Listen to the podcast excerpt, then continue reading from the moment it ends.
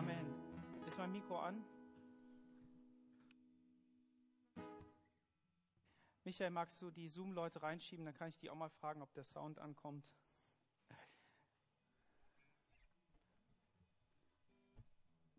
Kommt bei euch der Ton an? Einen Daumen ins Fenster. Super. Ja, auch von mir einen wunderschönen Sonntagmorgen, auch alle auf YouTube und auf Zoom und hier im Saal. Es ist eine gute Sache, sich sonntags zum Gottesdienst zu treffen. Ist das so? Amen. Seid ihr dabei? Ähm, ja, natürlich seid ihr dabei. Ihr seid ja da. und ähm, ja, es gibt viele Gründe, warum wir einfach sagen könnten, hey, den Sonntag, den können wir uns frei nehmen. Ähm, da, da nehme ich mir mal richtig Zeit für mich und äh, gehe mir einfach meinen Sachen nach. Und ähm, dann gibt es Tage, an denen äh, schläft man vielleicht länger, an anderen hat man irgendwelche Aktivitäten, genießt die Natur, was auch immer. Ähm, aber es ist nichts vergleichbar mit dem, dass wir Gott suchen, ihn finden und von ihm hören. Amen. Amen. Und wie suchen wir Gott? Wir suchen ihn in Gemeinschaft, wir suchen ihn auch alleine. So, es ist so, wenn du hierher kommst, dann ist es ein Akt der Gemeinschaft. Du musst dich zu einer bestimmten Uhrzeit aus dem Bett quälen, deinen Kaffee trinken, das ist vielleicht nicht Quälerei, und dann kommst du hierher. Und dann haben wir Gemeinschaft, auch in besonderen Zeiten. Ähm, die auf Zoom haben es vielleicht ein bisschen leichter, indem sie einfach sagen können, hey, ich setze mich davor, auch auf YouTube. Aber trotzdem ist es so, dass wir alles dran setzen, um in Gemeinschaft dabei zu sein. Und Gott hat gesagt, ich will in Gemeinschaft sein. Ich will da mitten unter ihnen sein. Und ähm, hast du dich vielleicht schon mal gefragt, ähm, was bedeutet es, eine gute Botschaft zu hören, eine gute Nachricht zu hören? Ähm, ich weiß nicht, wie sehr du dich danach sehnst, gute Nachrichten zu hören. Wir haben ja viele Ereignisse, die uns so umgeben im Moment gerade. Und ähm, viele von denen tragen negative Nachrichten, schlechte Nachrichten. Und die meisten Nachrichten, die über diese kleinen Dinger kommen, oder die großen Dinger, oder die Zeitungen, wenn du noch so eine beziehst, ähm, sind negativ, sind schlecht, sind schlechte Nachrichten. Und wie sehr sehnst du dich danach, gute Nachrichten zu hören? Ist das so? Amen. Ist das so? Ja, wir wollen gute Nachrichten hören. Und ein Buch gibt uns gute Nachrichten und das ist die Bibel. Amen. Ob die in diesem Format ist oder in diesem Format, ist egal. Ich sag mal eins, in diesem Format sind wir weniger abgelenkt, okay? Da können nicht noch weitere Informationen kommen. Und über dieses Evangelium, über dieses über diese gute Botschaft, denn Evangelium heißt nichts anderes, möchte ich heute Morgen sprechen. Möchte ich sprechen. Weil dem Paulus, und wir sind mitten im Galaterbrief, mittendrin, ganz am Anfang, weil die Botschaft, die er verkündigt, die hat er schon gleich von Anfang an gesagt. Und deshalb sind wir mittendrin im Thema, gute Nachrichten zu hören. Und nichts ist besser, als diese Evangel dieses Evangelium zu hören. Es gibt viele, viele Quellen auf dieser Erde, wo auch, auch gute Nachrichten kommen können, wo auch Meinungen irgendwie ähm, weitergegeben werden können. Und ähm, Sie kommen aber alle von uns aus. Sie kommen alle von dieser Erde aus. Aber das Evangelium kommt aus dem Himmel. Amen. Und was ist im Himmel? Gibt es da Schatten? Gibt es da Dunkelheit? Gibt es da Tränen? Gibt es da ähm, all diese negativen Dinge? Gibt es negative Gefühle? Nein, es gibt es nicht. Es wird, entweder gibt es sie, weil Gott traurig ist, aber er hat eine gute Botschaft für jede traurige Situation. Für jeden Moment, in dem man depressiv ist. In jedem Moment, in dem man einfach ähm, nicht weiter kann. Ich habe mal was erlebt, ähm, das ist schon viele Jahre zurück. Und vielleicht ist dem einen oder anderen das aber aktuell auch passiert, nur mit einem anderen Gerät. Als wir auf Berührer waren, da ist dann ähm, der Computer schon aufgekommen. Also das heißt, dass man damit auch permanent die ganze Zeit geschrieben hat. Und dann schleppt man das Ding natürlich ständig rum. Und ähm, mir ist der runtergefallen. Ne? Morgens zu schnell da in eine Tür rein, zack, runtergefallen. Und der lief aber dann weiter. Und ähm, Gott sei Dank. Und plötzlich, währenddessen ich meine, meine Arbeit geschrieben habe, ich weiß nicht mehr, ob das eine ähm, Jahresarbeit war, Äh, auf jeden Fall irgendwie sowas um die 30, 40 Seiten. Ähm, oder die Abschlussarbeit. Auf jeden Fall plötzlich explodiert dieses Ding. Paf macht's, ne? In der Bibliothek. Schön, alle passen auf, ne? Und dann äh, Knall und die ganzen Feuertüren gehen zu, ne? Von, von dem Gebäude. Und äh, ja, dann war nichts mehr mit dem Computer. Gott sei Dank habe ich eine Sicherung gemacht, mehrere Sicherungen. Das immer schön an meinen Google Mail Account geschickt, ne, die ganze Arbeit, sodass es schön gesichert war. Ne? Trotzdem musste man ein bisschen nacharbeiten. Aber was war das Resultat? Das Resultat war, dass ich diesen Computer über längere Zeit nicht hatte. Ich habe den dann an Acer zurückgeschickt und die haben mir Gott sei Dank auch wieder einen neuen zurückgeschickt oder einen reparierten, ich weiß schon nicht mehr. Aber das Ganze hat irgendwie sechs oder acht Wochen gedauert. So, jetzt war das ja noch nicht ein Smartphone, ne? nur ein Computer. Aber schon das hat bedeutet, dass man da erstmal Entzugserscheinungen hat. Ne? Und, aber eins habe ich gelernt.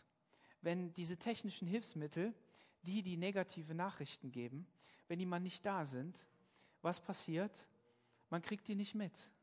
Habt ihr das auch schon festgestellt? Vielleicht bist du mal auf eine Hütte gefahren in Urlaub, wo es nicht so schlechter, nicht so guter Empfang war. Und schon sind die Dinger nicht mehr so attraktiv. Ne? Man beschäftigt sich nicht mehr so damit. Oder das Ding ist dir in die Toilette gefallen, dann war es auch weg. Ähm, oder wie auch immer, irgendwo runtergefallen, kaputt, nicht mehr da. Und was, was passiert dann? Entweder man ärgert sich, ne? oder es könnte auch sein, dass man sich freut nick mal nicht so schnell, Janis. Ähm, was meine ich damit? Vielleicht, vielleicht lässt du mal diesen Gedanken zu, Halleluja, mal keine negativen Nachrichten. Freude, ich kann mich mit Gottes Wort beschäftigen, ich kann ein gutes Buch lesen, ich kann was Schönes ähm, auf mein Leben einwirken lassen. Und, und das, das sind gute Zeiten, die Gott vielleicht gibt. Ähm, vielleicht kriegen wir da mal eine andere Perspektive. Wir sind im Galaterbrief Kapitel 1, Vers 11. Wir werden heute bis Vers 24 lesen. Und ich fange einfach mal an, die ersten beiden Verse. Denn ich tue euch kund, Brüder und Schwestern, dass das Evangelium, das von mir gepredigt ist, nicht von menschlicher Art ist, denn ich habe es nicht von einem Menschen empfangen oder gelernt, sondern durch eine Offenbarung Jesu Christi. Halleluja! Wunderbar, oder? Ist das nicht genial? Jesus kann in das, in das Leben eines Menschen hineinsprechen. Und was spricht er da hinein? Evangelium, eine gute Botschaft. Das ist das griechische Wort, was dahinter steckt. Eine gute Botschaft, über die wir eben gesprochen haben. Und diese gute Botschaft, die fällt hinein. Und an wen richtet äh, Paulus diesen Brief? Ich möchte aber, dass ihr wisst, Brüder, heißt es in der, Luther, in der einen Version der Lutherbibel, in der anderen heißt es, in der neueren, denn ich tue euch kund, Brüder und Schwestern. Alle sind äh, betroffen, alle sind mit hineingenommen. Da ist Familie, da, ist, da, ist, äh, da sind Menschen, die man kennt. Und im, im Bibel, in der Bibelsprache nennen wir die Brüder und Schwestern.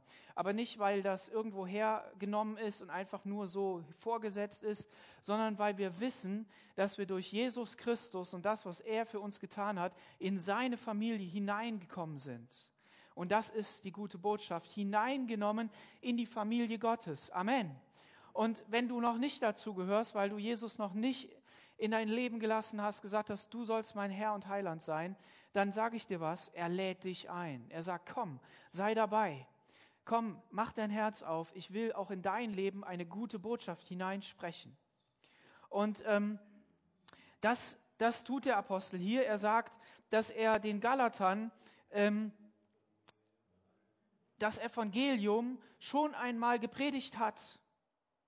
Ich möchte aber, dass ihr wisst, Brüder und Schwestern, dass das Evangelium, das von mir gepredigt wurde, das wurde schon von mir gepredigt. Und irgendwo weiter in dem, in dem Brief heißt es, das habe ich euch schon gesagt, ihr kennt das schon. Das heißt, Paulus das hatten wir in der letzten Predigt angeschaut. Paulus hat hier in diesem Brief ganz deutlich gemacht, woher seine Autorität kommt. Seine Autorität kommt von Gott. Seine geistliche Autorität. Er hatte eine menschliche. Und da kommen wir heute auch drauf zu sprechen. Eine menschliche Autorität, die von, die von Menschen ihm gegeben worden sind, die sich natürlich auf Gott bezogen haben, aber die es mit menschlicher Weise umgesetzt haben. Und das nennt man Religion. Und ähm, Paulus hat also eine geistliche Autorität von Gott. Im Vers 1. Paulus, Apostel, nicht von Menschen, auch nicht durch einen Menschen, sondern durch Jesus Christus. Und das zweite war, befreit zu einem neuen Leben. Das war seine Botschaft. Da ist etwas in dieser Welt, das uns hält, das uns auf dieser Erde hält, das uns gefangen hält in ähm, unseren Beschränkungen. Und Gott möchte uns neues Leben geben. Ein Leben, das vom Himmel kommt, das vom Himmel gekommen ist in unsere Welt hinein. Und das soll in unserem Leben sein, das soll durch unser Leben fließen und das soll unser Leben transformieren, verändern. Und was wir auch gesehen haben, ist, dass Menschen, die dieses Evangelium gehört haben, es auch zulassen können, ja sogar bewusst beeinflussen können, dass sie wieder wegkommen von, diesem, von dieser guten Botschaft. Dass sie, dass sie ihren Fokus auf etwas anderes richten, dass sie sogar ein anderes Evangelium hören, eine andere gute Botschaft, die dazu führt, wegzukommen von Jesus. Bist du noch bei Jesus? Bist du noch bei dieser guten Botschaft? Bist du noch dabei? Und äh, das Dritte war, dass diese Menschen, diese Galater, diese Gemeinde berufen war in die Gnade Christi. Das Mittel und das, ähm, die, das zentrale Mittel, das zentrale Werkzeug ist Gnade Gottes in deinem und meinem Leben. Was bedeutet Gnade? Wenn du den Begriff Gnade nicht kennst, dann heißt das einfach, dass das eine Sache ist, die von Gott dir geschenkt ist. Gnade bedeutet, dass du etwas nicht verdient hast und trotzdem bekommen hast. Dass du diese frohe Botschaft eigentlich nicht verdient hast, aber aufgrund der Tatsache, die Jesus am Kreuz getan hat, bekommen und geschenkt hast. Und das ist Gnade. Gnade fließt. Aber Gnade bedeutet nicht nur dieses Evangelium, sondern Gnade bedeutet alles Mögliche in unserem Leben. Das ist einfach dieser Freiraum, in dem wir leben dürfen vor Gott. Und jetzt können wir uns entscheiden und sagen, wollen wir in dieser Gnade leben? Wollen wir jeden Tag uns entscheiden, wirklich einen gnädigen Gott zu glauben? Glaube ist auch so, ein, auch so eine Sache, die uns von Gott geschenkt worden ist. Von Abraham heißt es, er, er glaubte Gott und das rechnete er ihm zur Gerechtigkeit an. Also das heißt, wenn wir Gott glauben, wenn wir sagen, ja, ich vertraue darauf, auf das, was du gesagt hast, dass das wahr ist in meinem Leben, dass du mich liebst, dass du für mich ans Kreuz gegangen bist, dass du für mich gestorben bist, dass du auferstanden bist zu neuem Leben und dass dieses Leben in meinem Leben fließt und ich mich nicht mehr auf mein irdisches Leben verlassen muss, was meine ewige Hoffnung anbetrifft was meine letztliche Bestimmung anbetrifft, dann rechnet Gott dir das zur Gerechtigkeit an, weil du seinem Sohn geglaubt hast. Amen. Und das ist diese, dieses Evangelium. Und das muss gepredigt werden. Das muss gepredigt werden. Ich möchte noch einen Gedanken sagen, weil ich den vergessen habe. Ich hatte von Familie gesprochen, Brüdern und Schwestern. Und was ist so cool an Brüdern und Schwestern? Vieles ist total uncool. Der ältere Bruder weiß immer alles besser, die kleineren ärgern einen immer, ähm, die werden auch immer verwöhnt und was weiß ich was alles, was dir so einfällt zum Portfolio deiner Brüder und Schwestern, die du in deiner Familie hast. Aber eines ist auch total super. Familie bedeutet, dass man durch gute und schlechte Zeiten geht. Dass man durchgeht. Dass man weiß, wir sind Familie. Und was wir nicht zulassen dürfen, ist, dass die, die, die Bosheit und die negative Nachricht Wahrheit wird in unserem Leben, dass wir dem Bösen glauben, dass wir das Böse tun in unserem Leben und dadurch die, die ähm, Auswirkungen dieser, dieser bösen Werke in unserem Leben sehen. Durch Neid kommt Spaltung, durch Habgier kommt ähm, haben wollen und, und, und Aggression und Selbstsucht und all diese Dinge die euch einfallen, wenn ihr an negative Dinge denkt, die in Beziehungen kommen können. Aber es bedeutet eben auch, und das ist das Geheimnis auch, ein Geheimnis der Gemeinde Jesu, dass wir Geschwister sind und dass wir zusammenstehen. Und dass wir nicht einfach denken, wir sind hier so Ballonchristen und einer hält uns nur und wir müssen nur die Schnur durchschneiden, dann hauen wir ab und machen unser eigenes Ding. Sondern wir, wir, sind, wir sind Geschwister und dürfen aber gleichzeitig und das ist so genial, in der absoluten Freiheit der Söhne Gottes und der Kinder Gottes leben. Das ist der Hammer. Weil eine Lüge ist auch, dass wenn wir alleine und durch unser Leben gehen, wenn wir einfach sagen, ja, brauche ich alles nicht, dass wir dann in Freiheit kommen. Der, der Mensch, und darauf kommen wir auch gleich beim Thema Religion, will immer sich selbst in den Mittelpunkt stellen, seine eigene Freiheit. Aber wahre, echte Freiheit erlebst du nur, wenn du dem Evangelium glaubst, der freimachenden Botschaft von Jesus Christus, dass die in deinem Leben regieren darf und das Ganze jeden Tag. Ich glaube, Gott ist gnädig. Amen. Glaubt ihr das? Warum ist er gnädig? Weil er Tag und Nacht geschaffen. Er hat gesagt, es gibt einen Anfang und es gibt ein Ende. Und es gibt ein Aufstehen und es gibt ein, ein Schlafen. Und das Blöde ist, wir haben Licht erfunden, dadurch können wir in der Nacht wach bleiben. Und wir haben noch, noch schlechteres Licht erfunden, das hilft uns sogar noch wach zu bleiben, das blaue Licht. Ne? Und, ähm, und dann können wir wirklich nicht schlafen. Ähm, ich will einfach nur sagen, das Gute ist, wenn wir schlafen, dann überlassen wir Gott diese Zeit und sagen, ich will dir vertrauen. Und will dir vertrauen, dass die Erde sich weiter dreht. Ich muss nicht gucken, ob sie weiter dreht, sondern ich, ich vertraue dir. Und deshalb ist Tag und Nacht eine Gnade Gottes für dich und für mich. Und ähm, gestalte das, wie du möchtest, wie du Freiheit dazu hast. Ähm, aber ich glaube, dass es wirklich Gnade ist. Ähm, nicht von menschlicher Art. Wir haben schon gespürt, dieses Evangelium, diese gute Botschaft ist nicht von Menschenart. Es ist nicht menschlicher Natur. Es sind nicht Gebote und Verbote. Es sind nicht Regeln, an die wir uns halten müssen und irgendwelche Überzeugungen, die wir, die wir irgendwie prüfen müssen, sondern es kommt von Gott selbst, von seinem Ton denn ich habe es nicht von einem Menschen empfangen. Paulus hat auch nicht, ist nicht bekehrt worden durch Petrus oder durch äh, Andreas oder wem auch immer, irgendeinem anderen Christen, dem er da so begegnet ist, einem Händler, der vielleicht unterwegs war, ihn getroffen hat, sondern Paulus konnte hier wirklich sagen, das Evangelium, das ich gehört habe, ist, ein, ist diese frohe Botschaft von Gott selber von ihm selber. Und das Coole ist, dass er das so sagen kann und er stellt das hier auch ganz bewusst hin.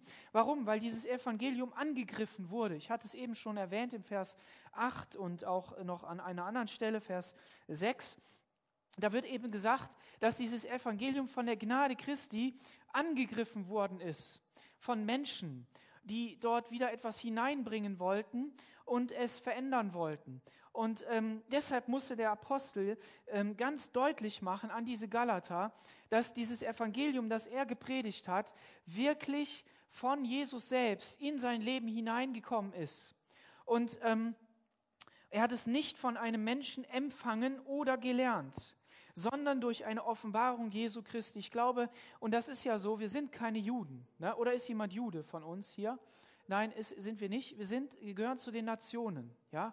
Und wir dürfen uns glücklich schätzen, dass es einen Paulus gegeben hat, der das Evangelium nicht in, in, ähm, in Judäa empfangen hat, nicht in Jerusalem, nicht irgendwo am Tempel, sondern auf dem Weg nach Damaskus. Auf dem Weg nach Damaskus ist ihm Gott erschienen, in einem Gesicht, in einer Vision. Und, und er hat dort dieses Evangelium, diese Offenbarung ähm, äh, gehört. Und das bedeutet, Gott hat einen Apostel berufen, und das sagt er auch später, ähm, der auf gleicher Ebene mit den anderen Aposteln unterwegs ist. Das heißt, er führt Argumente auf, die dem Gläubigen in, in Galatien wirklich ein Fundament gegeben haben, zu sagen, ja, ich, ich glaube dir. Weil du hast das nicht irgendwo bei einem Menschen gehört, du hast das nicht irgendwo um die Ecke, hinter einem Haus gehört, in einem Hinterhof, irgendwo in einem Keller, sondern du hast es von Gott selber gehört. Und der Punkt war, dass dieses Evangelium am Anfang von diesem Evangelium, denn Jesus war noch nicht lange weg und Pfingsten war auch noch nicht, auch noch nicht lange gewesen, also die Ausgießung des Heiligen Geistes, total angegriffen war. Total angegriffen war. Und deshalb musste Paulus hier diesen Punkt setzen. Das bedeutet nicht, weil die Frage poppt in mir immer so auf, die kommt immer so hoch, ähm, ja, wie ist es mit uns? Haben wir dann ein schlechteres Evangelium gehört? Nein, absolut nicht. Absolut nicht.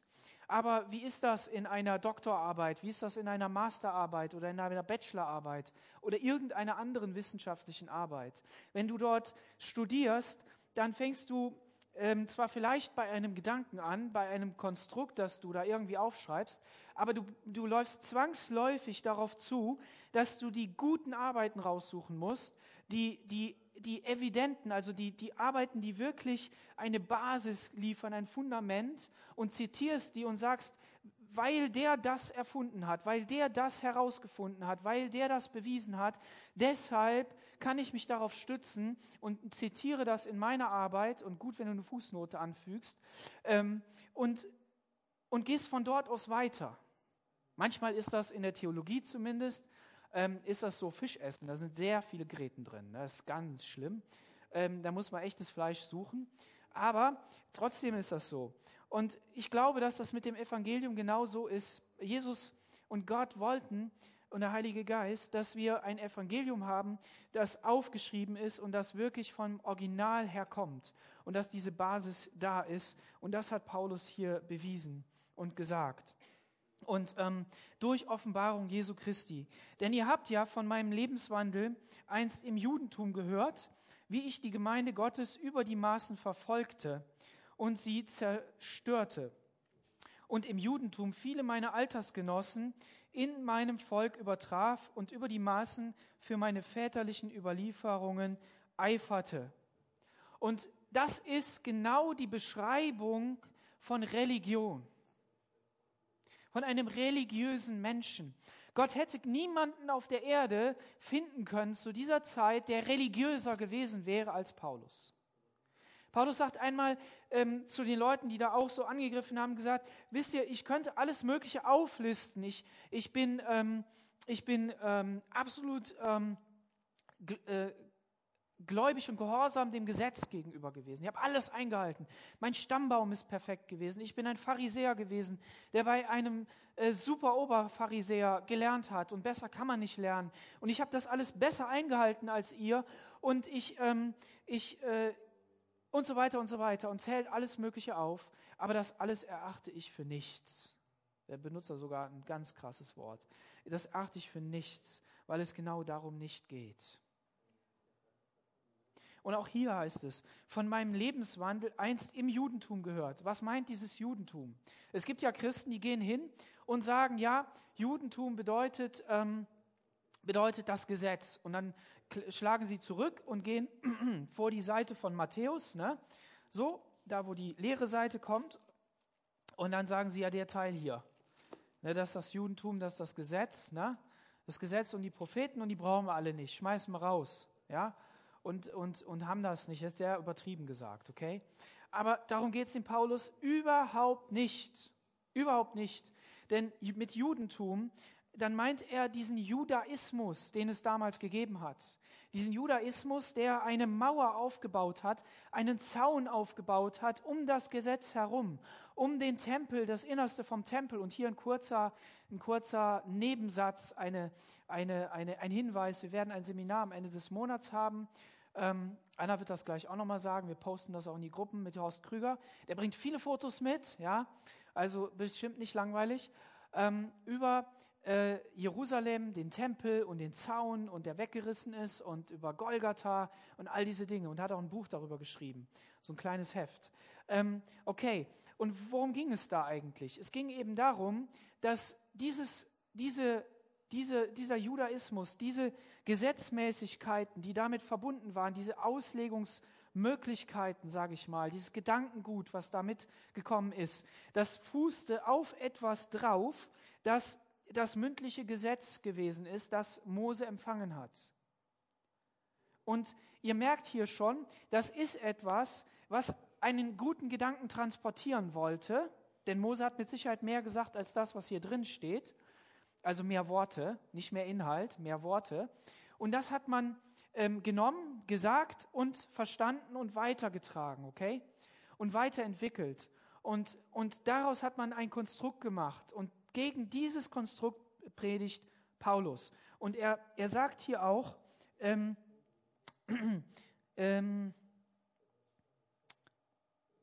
von im Vers 14 und im Judentum viele meiner Altersgenossen in meinem Volk übertraf über die Maßen für meine väterlichen Überlieferungen, väterliche Überlieferungen. Da ist dieses Stichwort. Und erinnert ihr euch, wenn ihr schon mal die Evangelien gelesen habt, die meisten haben das, aber manche ja vielleicht noch nicht, dann sage ich es einfach mal. Ist ja nicht schlimm, du kannst ja heute Nachmittag einfach aufschlagen und mal komplett Matthäus lesen, ist kein Problem, geht schnell.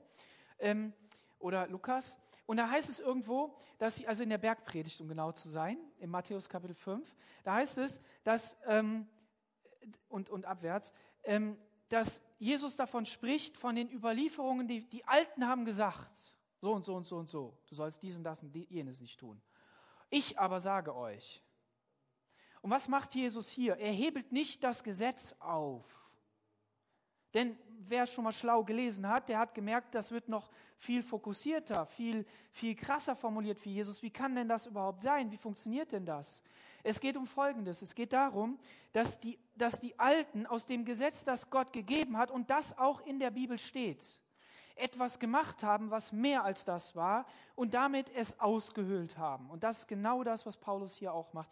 Somit stellt Jesus das Gesetz, die zehn Gebote und so weiter, wieder an ihren Platz, an den sie gehören.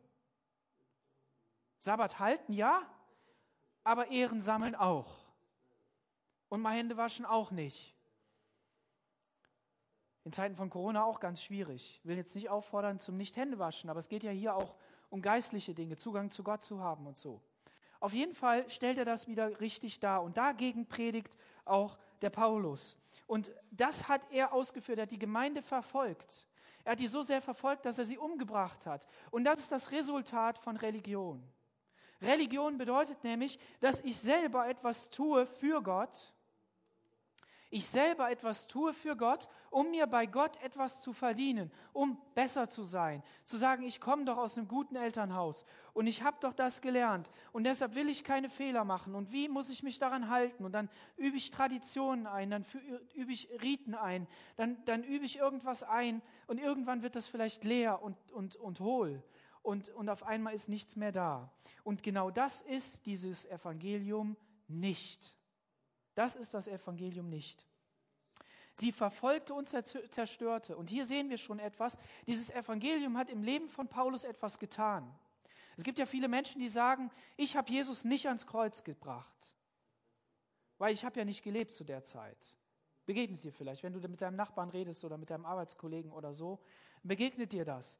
Aber der Punkt ist, ähm, du musst ihm das jetzt nicht um die Ohren knallen. Ne? darum geht es nicht. Und du kannst da auch schweigen und der Geist Gottes führt dann weiter. Aber der Punkt ist, wenn das Evangelium in dein Herz kommt, dann übernimmst du das Urteil über dein Leben von Gott, von Jesus. Dann siehst du dich mit seinen Augen. Und dann ist das für dich kein Problem zu sagen, ich muss wegkommen vom, ich stehe morgens auf, stelle mich in den Spiegel und sage, du bist ein toller Mensch, du bist ein wunderbarer Mensch und du wirst diesen Tag heute schaffen. Hin zu einem, ich stehe auf, ich gucke in den Spiegel und sage, du hast Schuld, du hast alles falsch gemacht, deine Gedanken über dein Leben sind verkehrt und du wirst nicht die Lösung deines Problems sein, aber du kennst einen, der dich liebt, der dich errettet hat und dieser lebt jetzt in dir und er ist die Lösung auf alle deine Probleme. Amen. Wenn wir in uns selber nicht erkennen, was wir falsch gemacht haben und dass wir täglich etwas falsch machen, dann wollen wir selbstbewusst sein, dann wollen wir selbst herrlich sein, dann wollen wir selber überlegen. Und das ist auch der Unterschied zwischen dem Evangelium von Gott, das aus dem Himmel kommt, und jeder Philosophie, jeder Religion, die, die von dieser Erde kommt.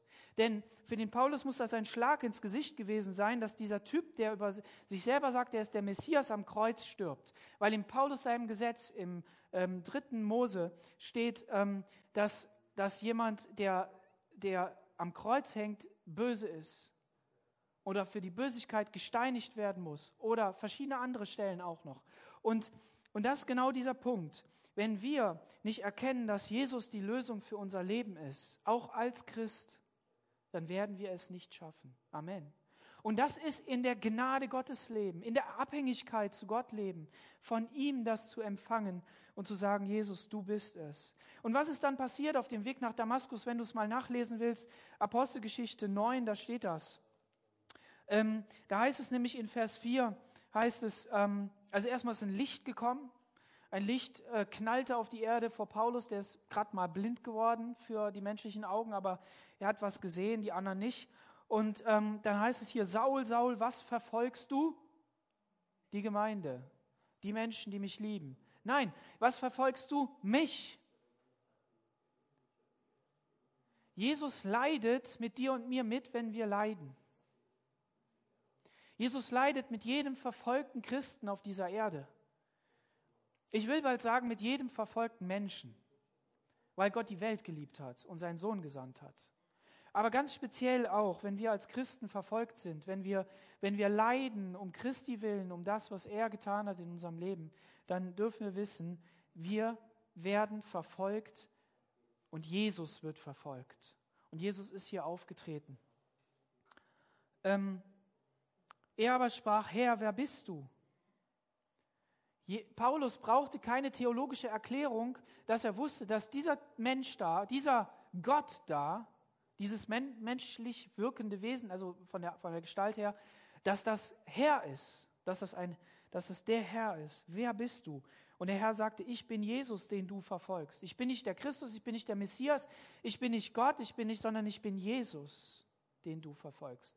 Dieser, dieser Jesus, der dir Hoffnung gibt, dieser Name, der dir Rettung gibt, dieser Jesus. Es wird dir schwer werden, gegen den Stachel auszuschlagen. Und er sagte mit Zittern und Zagen, Herr, was soll ich tun? Das ist die zweite Reaktion. Wenn wir Jesus wirklich begegnen, dann fragen wir ihn, was sollen wir tun? Herr, was sollen wir tun? Und dann ist etwas passiert, ein Prozess in, in Paulus vonstatten gegangen. Er wurde blind und konnte nichts mehr sehen. Er hat sich fokussiert auf das Hören. Er hat darüber nachgedacht, was er erlebt hat. Und dann kam ein anderer Mensch und hat die Hand auf ihn gelegt und gesagt, sei geheilt, sei geheilt. Und hat, ihm, ähm, hat ihn ähm, zu Jesus ganz geführt, sage ich mal, hat ihn darauf hingewiesen, denn Jesus selbst ist ihm ja erschienen. Und dieser Mensch hat ihm nicht das Evangelium verkündigt, sondern hat nur das wiederholt, das weitergegeben, was Jesus Paulus schon gegeben hat. Und das ist das, was er hier im Galaterbrief, und da schlagen wir wieder auf, ähm, sagt äh, und beschrieben hat. Und dieses Urteil nimmt Paulus also für sich in Anspruch. Denn Jesus sagt, was verfolgst du mich? Und Paulus sagt, ich habe die Gemeinde verfolgt. Wie ist das mit deinem alten Leben? Wie ist das mit deinem Leben, das du vor Jesus hattest? Mit all den Dingen, die du auch heute noch tust, die nicht so Jesus-likely sind, nicht so Jesus-konform? Sagst du, ja, das ist nicht das, was Jesus will? Oder versuchst du das irgendwie schön zu reden? Na, da war ja auch bestimmt was Gutes dabei. Es ist gut, wenn wir die Dinge in unserem Leben im Licht Gottes sehen, aber nicht selber versuchen, in dieses Licht zu rücken, sondern nur sie Jesus geben und er scheint dann mit seinem Licht darauf. Und wir benutzen sein Vokabular. Vielleicht, vielleicht sehen wir uns auch manchmal schlechter, ich sage das jetzt bewusst mal so, als wir eigentlich sind. Als Jesus uns sieht. Als Jesus uns sieht. Weil wir sollen uns auch nicht selber verurteilen. Ja, wir sollen uns beurteilen und dann zu Gott kommen, aber nicht verurteilen, nicht fertig machen, sondern mit seiner Liebe, mit seiner Gnade rechnen. Okay. Vers 15. Als es aber Gott gefiel, der mich von Mutterleib an ausgesondert und durch seine Gnade berufen hat, Halleluja, seinen Sohn in mir zu offenbaren, damit ich das Evangelium unter den Nationen verkündigte, da besprach ich mich nicht sondern sofort mit Fleisch und Blut, ging auch nicht hinauf nach Jerusalem zu denen, die vor mir Apostel waren, sondern reiste nach Arabien und kehrte wieder nach Damaskus zurück. Also hier, ähm, hier sehen wir einfach, dass Paulus bei seiner Religion nicht stehen bleibt, sondern er sagt, diese Religion, dieses zusätzlich hinzufügen, das, was die anderen, diese falschen Propheten, diese Leute, die da in die Gemeinde gekommen sind, gesagt haben, da musst du aber noch Beschneidung haben, du musst noch das Gesetz haben, du musst noch diese Tradition und jede Tradition haben. Und die haben ja nichts Falsches gesagt, denn Beschneidung war ja nach dem Gesetz Gottes, nach dem Gesetz Gottes gut. Nur dieses Gesetz wurde in Jesus erfüllt, zum Ziel geführt und es hat jetzt die Menschen als Christen sozusagen in eine andere Dimension katapultiert. Amen. In einer anderen Wirklichkeit, in einer anderen Ebene. Und ähm, Und jetzt sagt er hier eben, als aber Gott gefiel, der mich von Mutterleib an ausgesondert hat, durch seine Gnade berufen hat. Also, was hier deutlich zu Tage tritt, ist, Gott hat einen Plan mit Paulus gehabt. Und wenn, Paulus, wenn Gott einen Plan mit Paulus hatte, wenn Gott einen Plan hatte, dass er diesen Verfolger der Gemeinde, wer von euch hat die Gemeinde Jesus schon mal verfolgt? Du brauchst jetzt keine Hand heben, aber es könnte ja sein, ja? So schlecht über Christen geredet hast, schlecht über die, die glauben, könnte sein. Aber wer hat die denn umgebracht? Wer hat die ins Gefängnis gebracht? Wer hat den Handschellen angelegt, die auspeitschen lassen, umbringen lassen? Wer hat das getan? Von euch? Ich glaube niemand. Ich wüsste nicht. Wenn diesem Menschen Gnade von Gott zuteil wird, durch einen Plan, vor Grundlegung der Welt ausgesondert, dann dürfen wir doch auch wissen, dass Gott einen Plan für uns hat, uns ausgesondert hat und berufen hat, darin zu leben. Und durch seine Gnade berufen hat, in dieser Gnade Gottes, nicht verdient, unverdiente Gnade. Halleluja. Mit keinem Wort, mit keiner Tat hat er das verdient, von Mutterleib an ausgesondert und durch seine Gnade berufen hat. Beten wir darum, dass Gottes Gnade durch unser Leben fließt, in unserem Leben sich groß macht, dass wir dem nicht im Weg stehen, dass wir uns dem nicht verschließen, sondern dass wir sagen, Herr, wirke durch deine Gnade. Amen. Es ist Gnade Gottes, wenn du dein Herz aufmachen darfst und sagen darfst, Jesus, komm du in mein Leben. Komm du in mein Leben.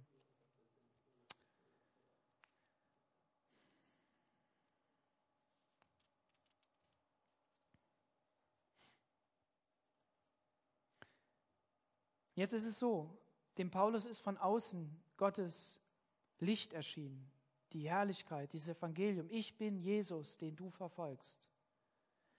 Und das ist das Erste. Vielleicht hast du schon mal die Botschaft von Jesus gehört, vielleicht hast du die Botschaft von der Gnade schon mal gehört, vielleicht hast du in deinem Leben schon oft etwas gehört von außen, aber es ist noch nicht so innerlich reingedrungen. Und das ist so wichtig, dass, dass es auch innerlich wahr wird und, und klar wird, seinen Sohn in mir zu offenbaren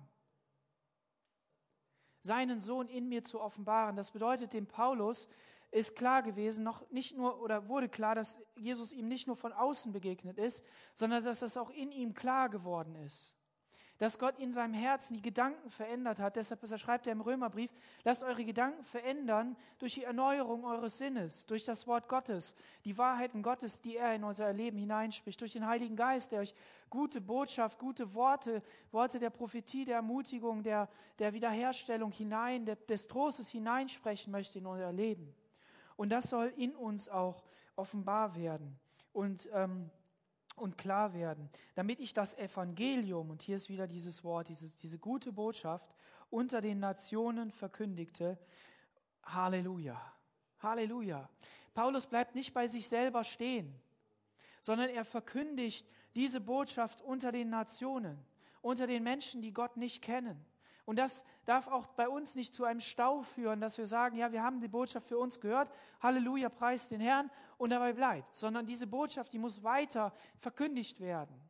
Ich war am ähm, Donnerstag beim Gerichtstermin vom, ähm, vom ähm, Amat und ähm, der Amat, der hat dann sich verteidigen müssen ähm, hat also, das heißt, er musste vorbringen, warum er ähm, zum Beispiel nicht in den Iran kann und wie er sein christliches Leben hier führt.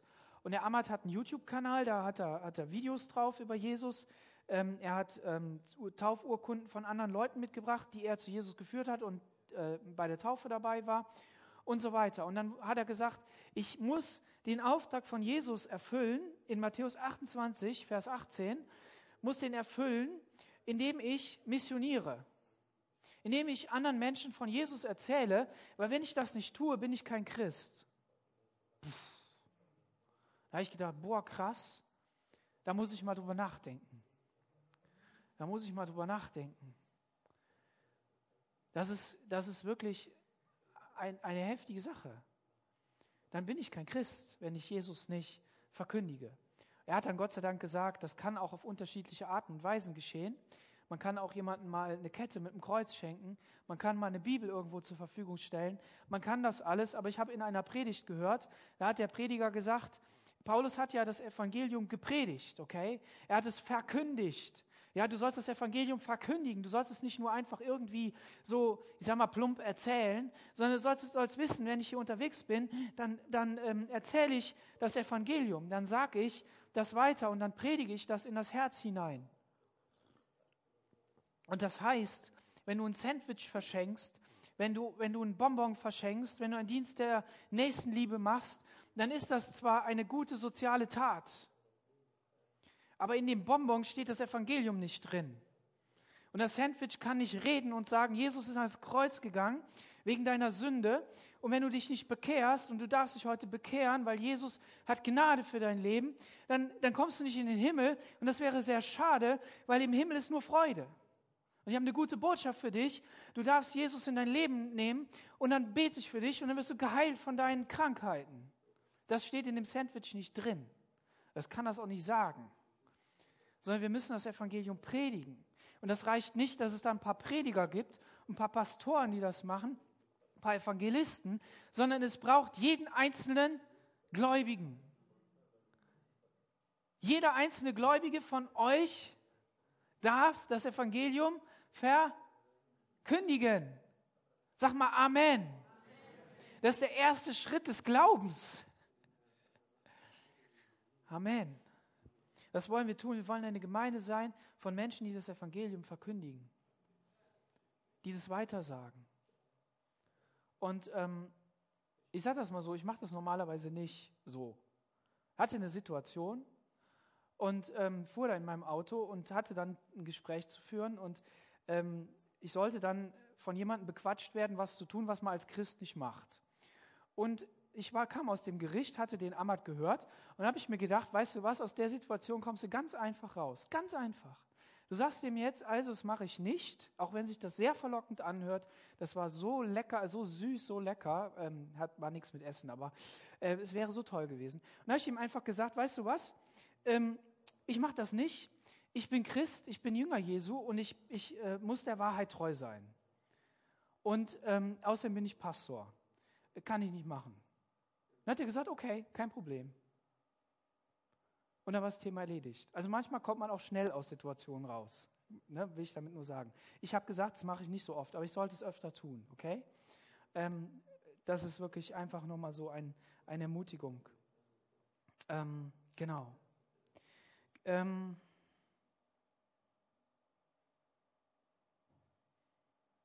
der Paulus macht hier deutlich in Vers 17, 18, dass er eben sich nicht mit Fleisch und Blut äh, besprochen hat, dass er nicht nach Jerusalem gegangen ist, dass er sich das hat nicht verifizieren lassen oder, oder nein.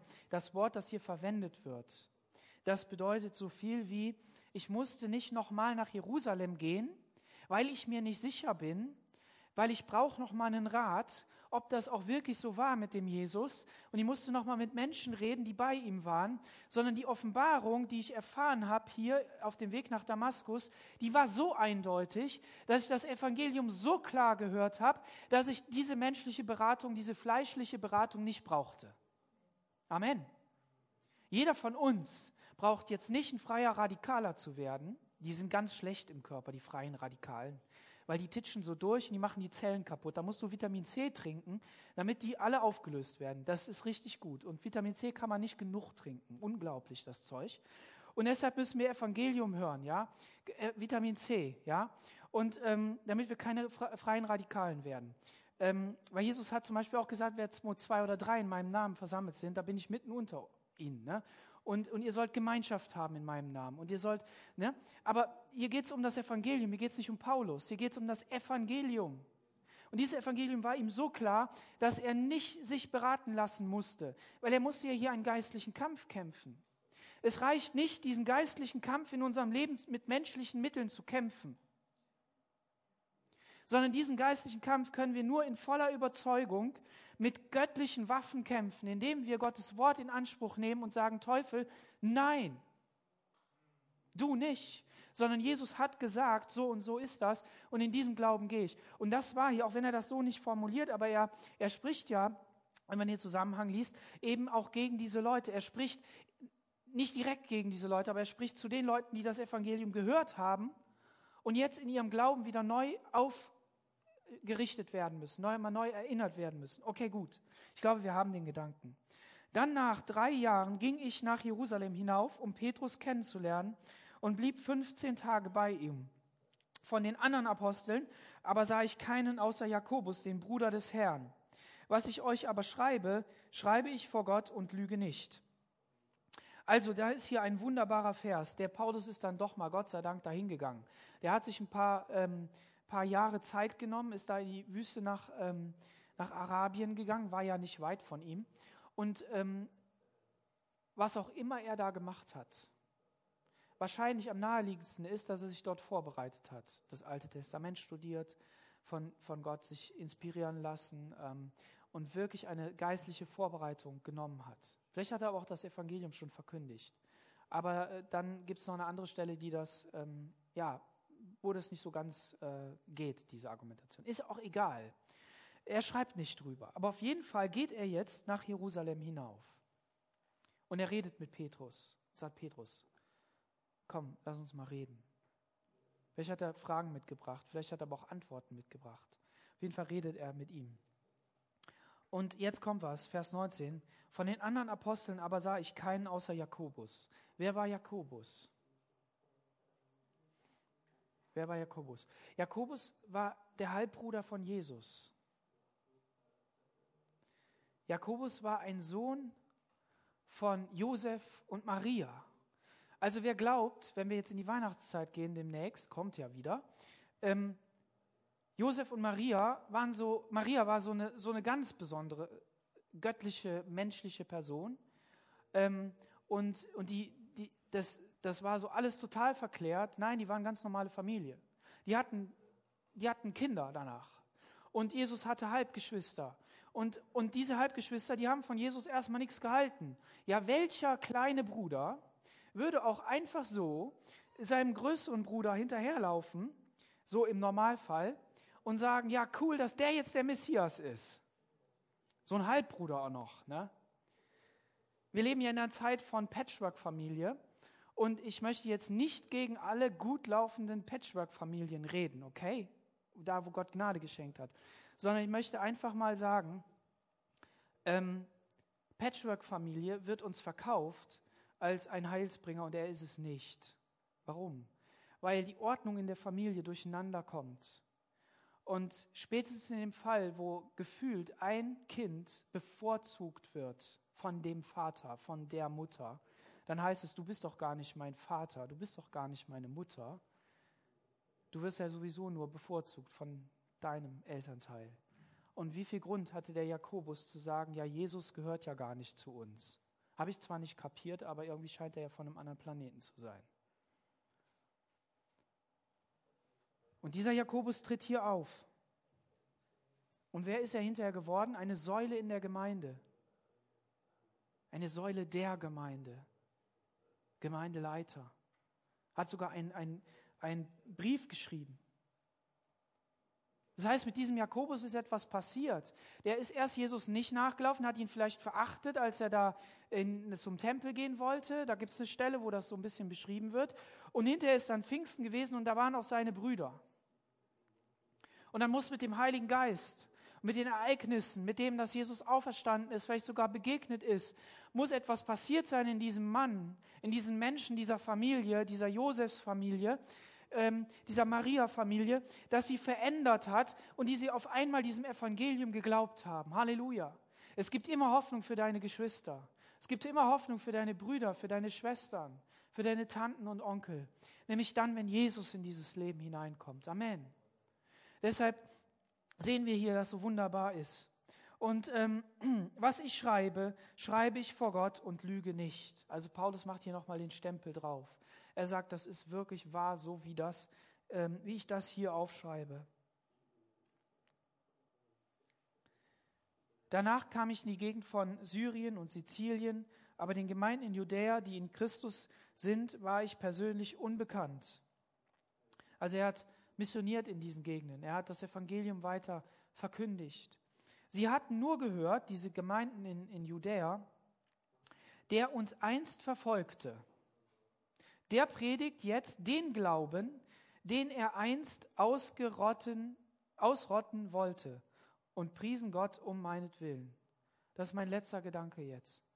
Hier kommt in diesen beiden Versen die absolute Gnade Gottes zum Vorschein.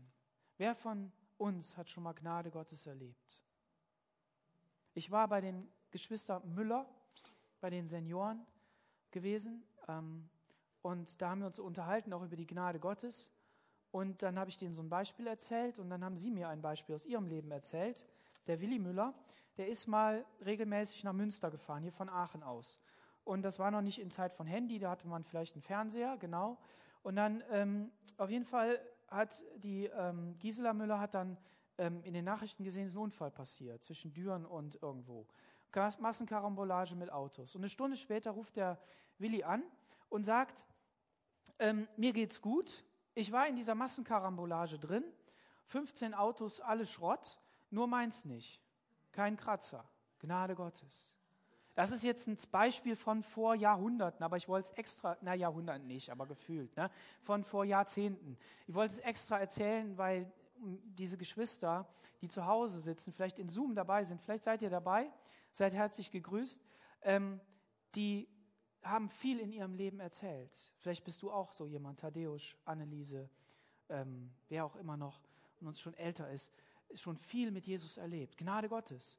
Und diese Gnade, äh, von dieser Gnade, die, die, das haben sie hier gehört. Und sie haben gehört, der uns eins verfolgte. Diesen Menschen wollte ja niemand begegnen. Äh, der wollte ja niemand irgendwie in die Nähe, weil der hat uns ja verfolgt. Aber die haben das gehört. Diese gute Botschaft, dieses Evangelium. Und was passiert? Der predigt jetzt den Glauben.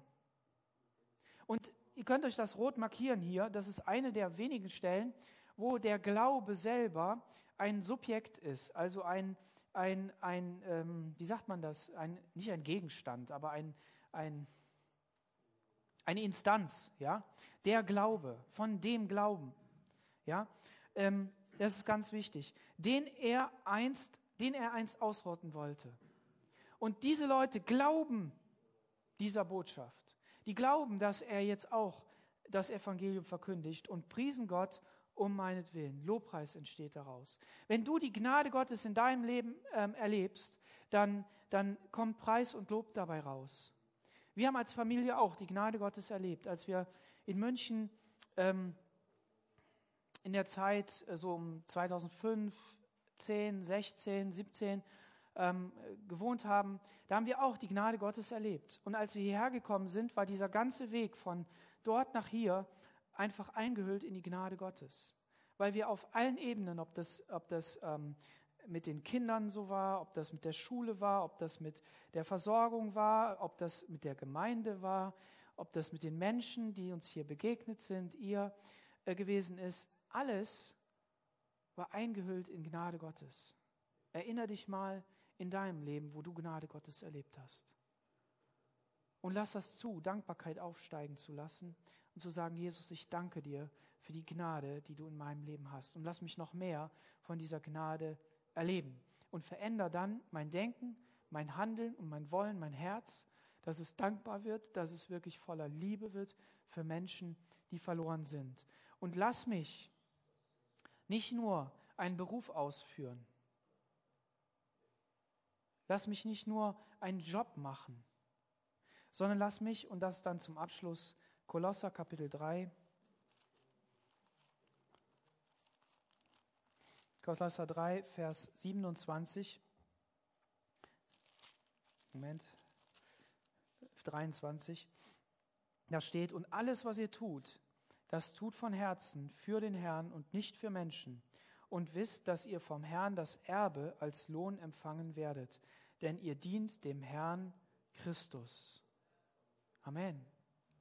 Wir dürfen wissen, dass alles, was wir tun, von Herzen für den Herrn tun und dass er seine Gnade in unser Leben fließen lässt. Und deshalb kann kein Christ sich rausnehmen und sagen, ja, ich lebe ja nicht meine Berufung. Ich bin kein Evangelist, ich bin kein vollzeitlicher Apostel, ich bin kein vollzeitlicher Pastor, bin kein Missionar irgendwo in Südamerika oder in Asien. Nein, du bist da, wo du bist, ein Berufener Jesu Christi. Und das, was du tust, tust du für den Herrn, für diesen Herrn. Nicht für deinen Chef, ja, für den auch, aber für den Herrn. Und das bedeutet, dass du es in Aufrichtigkeit, in Ehrlichkeit, in Wahrhaftigkeit, in Demut und in Geduld tust. Und du weißt, dass du nicht hier auf dieser Erde Lohn dafür empfängst, vielleicht so direkt, aber dass du Lohn im Himmel empfängst. Und vor allen Dingen bringst du dadurch das Evangelium in diese Welt, weil du mit einem anderen Denken unterwegs bist. Und das sei uns einfach gesagt als Ermutigung, euch gesagt, in die Herzen hineingesprochen, dass wir diesem Herrn und Heiland dienen und er voller Liebe auf uns herablegt und uns sagt, liebe Leute, auch in Zeiten von Corona, in Zeiten, äh, in der die Welt komisch aussieht, bin ich der Herr. Und mir ist vor, dem, vor der Predigt eingefallen, als ich mit dem Lobpreisteam gebetet habe, dass ähm, wir die Serie in Daniel hatten und da steht so ein wunderbarer Vers, aber das Reich Gottes wird dieser Fels sein, dieser Stein sein, der ewig wächst. Der ewig wächst.